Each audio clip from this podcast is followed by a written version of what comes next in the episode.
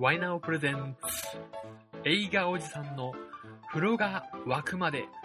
略して。風呂沸く。風呂沸くおはこんばんちは映画おじさんことワイナオです。この番組は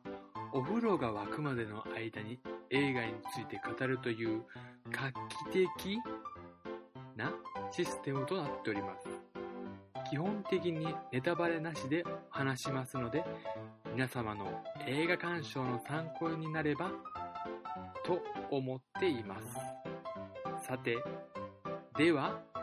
始まり始まり。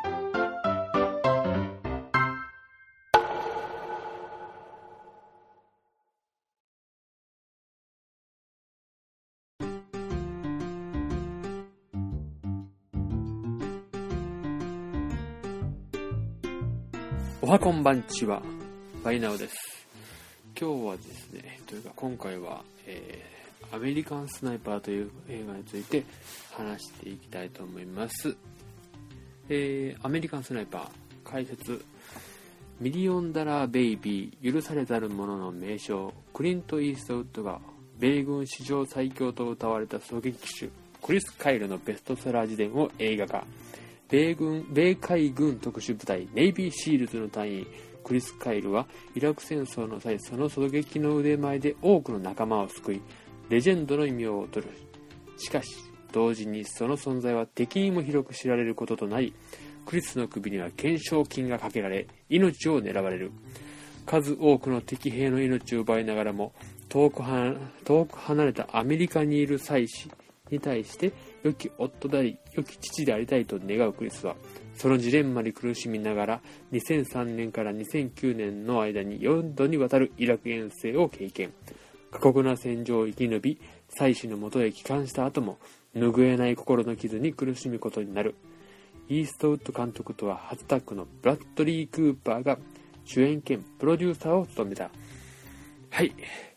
この作品、えー公開初日。ですんで2月の21日土曜日 iMAX シアターで見てきました。はい。一回いっぱい一発目できましたけどもえー、そうですね。まずまあもうクリント・イーストウッドというと僕的には昨年ねジャージーボーイズうん数ある中から1位に2014年の1位にさせてもらいましたんで、まあ思い入れは深いですね。で、すけども、まあ、あまり僕、やはり多作な監督なんでね、そうですね、2003、2000じゃない、1999年、まあ、トゥルークライムっていう映画監督、その前からも監督作品いっぱいあるんですけど、トゥルークライムから行くともうスペースカウボーイに、えー、ミスティックリバー、ミリオンダラーベイビー、で父親たちの星条旗硫黄島からの手紙チェンジリンググラントリノインビクタスヒアアフター J エドガー人生の特等席ジャージーボーイズアメリカンスナイパーと。もう1 5 6年で何作です。これねいっぱい経っています。ですんでまあ全部は見れていないんですけどもこの中でいくともうほとんど見たかな。うん。グラントリノはね、これ、見に行く前に見まして、おあまだ6年前の作品だったんですね。で、えー、この時は出演はしたんですけど、今回はあのブラトリー・クーパーというね、役者さんが、えー、主演と。で、ブラトリー・クーパー自身、この、えー今回の作品の、えー制作もされている、プロデューサーもされているということで、まあ、ブラトリー・クーパーが、えークリント・イーストウッドをあのにお願いしたと監督を。でも監督に関してはいろいろとこの人選はあったみたいですけどもとりあえずブラトリー・クーパーね。えー確かですね。えーまあいいかな。これはいいかな。でブラトリー・クーパーね、まあ、僕個人的にはね大好きな俳優さんで日本ではあまり有名ではないかもしれないですね一般的には。あのこれといった作品っていうのはね日本の作品知られてる作品の中ではない。ハングオーバーっていうねコメディがありましてそれではねアメリカで爆発的に売れましてで、まあ、プロデュースするぐらいなんでうん、あのもちろん有名な方なんですけど僕としてはあの2013年に「世界に一つのプレイブック」っていう作品があるんですね。でこれはあのちょっとねメンヘラあの精神病んだ者同士の男と女の、えー、物語というかね恋愛にこれがね僕大好きでねこれは2013年の中で僕も本当に1位か2位かにしたいぐらいジェニファー・ロレンスが出ていた映画でねうん、まあ、そういう思い入れの役者さんで、なおかつ、まあ、ほとんど、えー、年齢が一緒と。学校が一緒だったらね、あの、えー、クラスが一緒だったら一緒の可能性もあったというね、まあまあ日本の話なんですけども、そういう可能性があった人ですよ。で、で、この言うと、えー、今回その、アメリカンスナイパーって題名でね、アメリカの狙撃手っていうね、直接的に訳すとそうなるんですけど、で、このね、クリス・カイルっていう実在の人物の自伝の本をベストセラー、ベストセラー小説じゃない、自伝なんで、話を映画化するということで、んで、クリス・カイル自身、実在の人物なんですけども、僕と同い年さっき言ったね、あの、学校だったら同じクラスになったかもしれない っていうね、年齢で、まあそういう人がね、その伝説と呼ばれるような活躍をしてたと。ね、イラク戦争の時に。っていう話で、えー、っとね、まあ、そういったことで、うん、イラク戦争の話なんですけども、どちらかというともクリス・カイル自身の、えー、に焦点を合わせた話だと。で、まあ、監督自身も言ってらして、まあ、監督もね、84歳で、今度の3月31日で85歳になるっていうことで、まあ元気ですね。えー、うーん、このね、情熱、ね、ちょっとね、見習いたいと思いますよね。で、今回の作品、アメリカンスナイパーはね、実在の話ということなんですけども、まあ、見る前はね、その伝説的な人間であるっていうことと、まあ、アメリカでも5週連続1位になったと。いうぐらいの話題作で、で、クリント・イーストウッドの映画ではもう過去最高になるんだったかな？っていうぐらいのヒットなので、話題性十分と。で、日本でも多分、これは1位取るんじゃないかなと思うんですけども、僕自身もまあ見てすごい良かったなっていう思いはあります。でですね、まあ、見る前としては、まあね、あの、よく劇場で予告をされて、まあ、160に殺してなんだとか、いうこともありましたし、で、実は優しい父親だったと、みたいな話もありますし、そういったことに焦点を当てていくんですけども、うん、まあね、見ていて、見終わってのことなんですけど、これは、アメリカ自身、今そうだと思うんですけども、映画ってね、どうしても誤解されやすいところがあると思うんですけども、あ映画、戦争映画っていうと、戦争を賛美するだとかしないだとか、そういうことも言われてると思うんですけども、これ自身に関しては、そこはあんまり意識してないということを、戦争の是非は通っていない。ただ、戦争を通してこういう人物を映し出すっていうことがあるわけですね。で、このクリス・カイルというと、うん、ちょっとね、僕自身、この映画を見よう、見てる時もまあ、ハラハラドキドキしたんですけども、見終わった後にね、まあ、この彼を通してアメリカを表現してるんじゃないかなっていうのはあります。ですね、その、まあ、最初から、もう、最初の、その撮影、撮影というか映像からですね、衝撃的で、まずあの、女性がね、イラクのあの、女性がね、こう出てきて、で、それを狙い撃つのがブラッドリー・クーパー演じるクラスクリス・カイルなんですけど、そのクリス・カイルが構えていて、女性が出てきて、子供と一緒に出てきてるんですけども、その女性に対して、何もしてくれないよっていうふうに言うんですけども、女性が子供に何かを渡す。それがあの爆薬戦車を爆発する爆薬だったりしてそれを子供が持っていって子供を撃つかどうかの選択を迫られるっていうような緊迫したシーンから始まってそこからあのクリツカエルの子供の頃の話になるというところであのそこの描写があの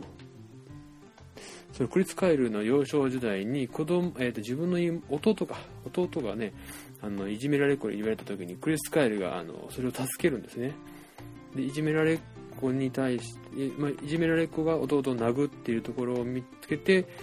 クリス・カイルがあのそのいじめっ子を殴り倒す。それ幼少期の話で。でその後に父親が世あの世の中にはあの羊と狼と番犬がいると。で、お前たちはあの番犬になれっていう風に諭すわけですね。で、子供であるクリス・カイルはそれを聞いて、まあ、もちろん信心深かったっていうのもあるんですけども、えー、受け入れると。で、この辺がですね、その番犬であれっていうその言葉がですね、まあ、アメリカを体現するのかなっていう部分も感じられるんですよね。結局彼を通してアメリカを表現するんじゃないかってちょっと思ったのは最初にそのイラクに行くっていう時に、えー、彼自身はアメリカのそのアフリカのアメリカ大使館爆破事件が1998年に起こるということでその後に彼は使命感に駆られて、ネイビーシールドに入ったと。ネイビーシールドに入った時に訓練を過酷な訓練ですね受けましてねあのうんで、それで、その訓練するときに、あの、例の2001年の9.11が起きてると。で、そこで愛国心がさらに駆られて、で、イラクへ派遣される。その間に、まあ、あの、奥さんと出会い、奥さんと恋愛して家族を持つっていうところになるんですけども、それで、えー、イラクに行った後に、まあ、イラクに4回行くんですけども、まあ、明らかにイラクに行った先では、もう敵国に対して先ほどのようにね、打つ打たないの選択を迫られる。打たないと仲間が大勢殺される。どんな人間でも。その一人を殺すことによって多くの仲間が助かる。で、そういう戦場の中の過酷な社会でいて、で、さらに家族のまた本国に、アメリカ本国に帰ってきると。ですけど、アメリカ本国に帰ってきても、これね、ほんとブラッドリー・クーパーのね、表情がものすごくいいんですけども、どこか上の空なんですよね。で、奥さんの方は、あの、やっと帰ってきたわって喜んで彼を迎えるんですけども、彼自身は、あの、平静を装うんですけども、あの、心の中ではまだ戦場にいるような感じで、例えば、あの、バイクが走ると。家の中にいて、外でバイクが走るときても、ビクッてこう一瞬して、外をこう、見えてしまう。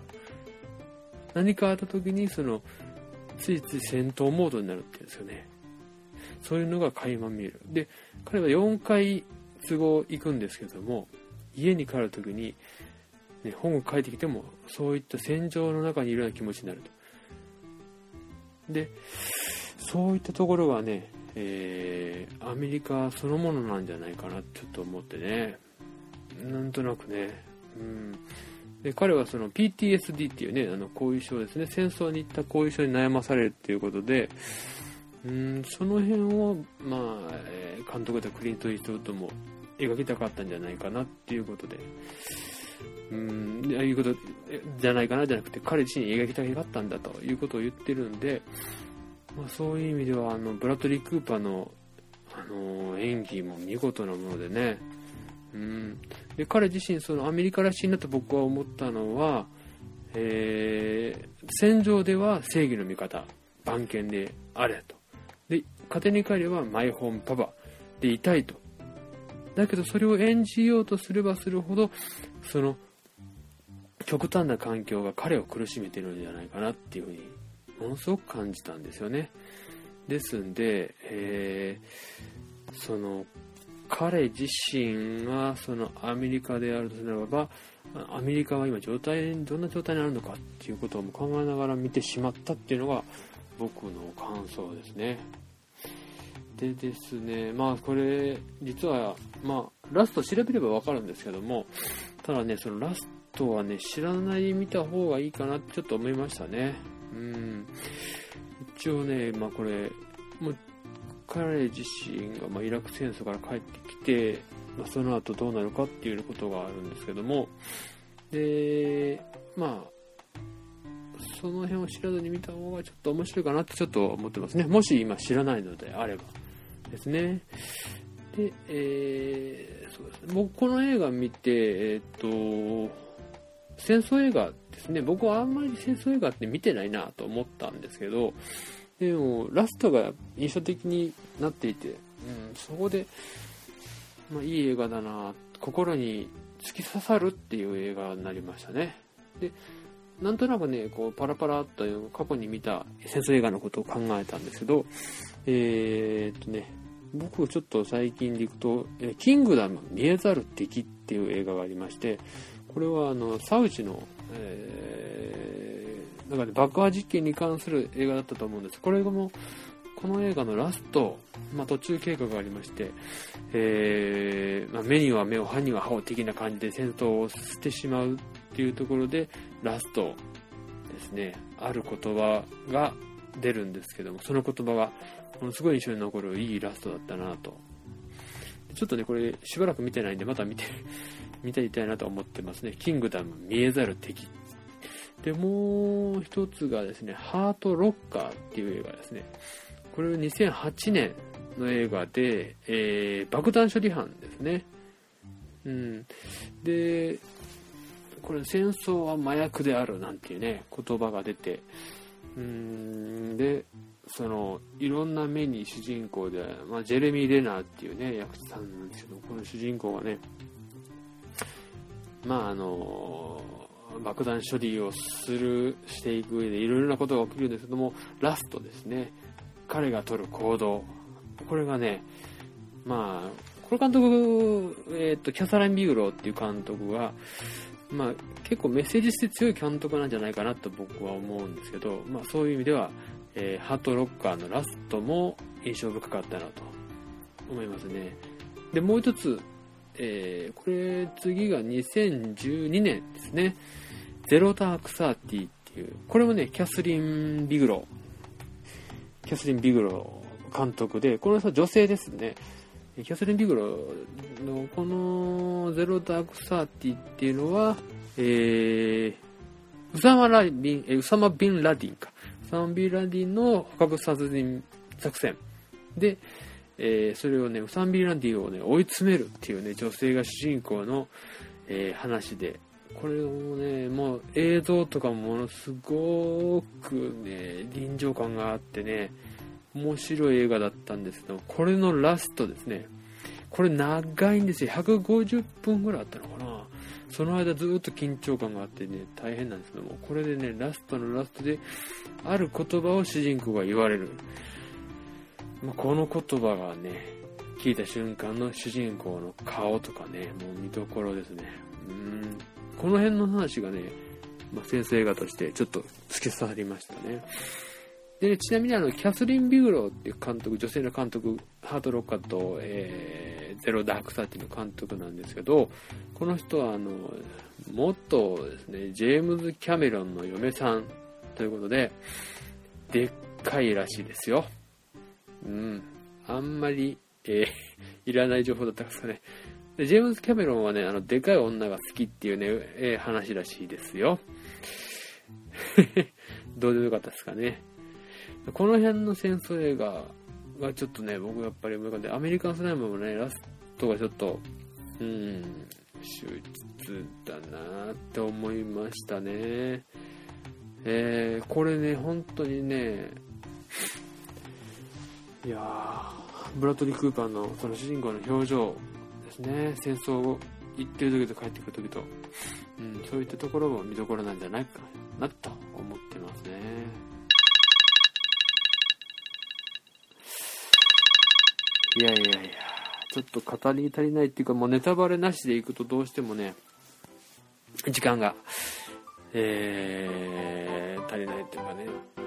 ちょっと、というわけでね、もうネタバレありで話していきたいかなともちょっと思ってますけども、とりあえずまあお風呂に、まあ、入る入らないで、これで一旦は締めさせてもらいます。ではでは、バイなら。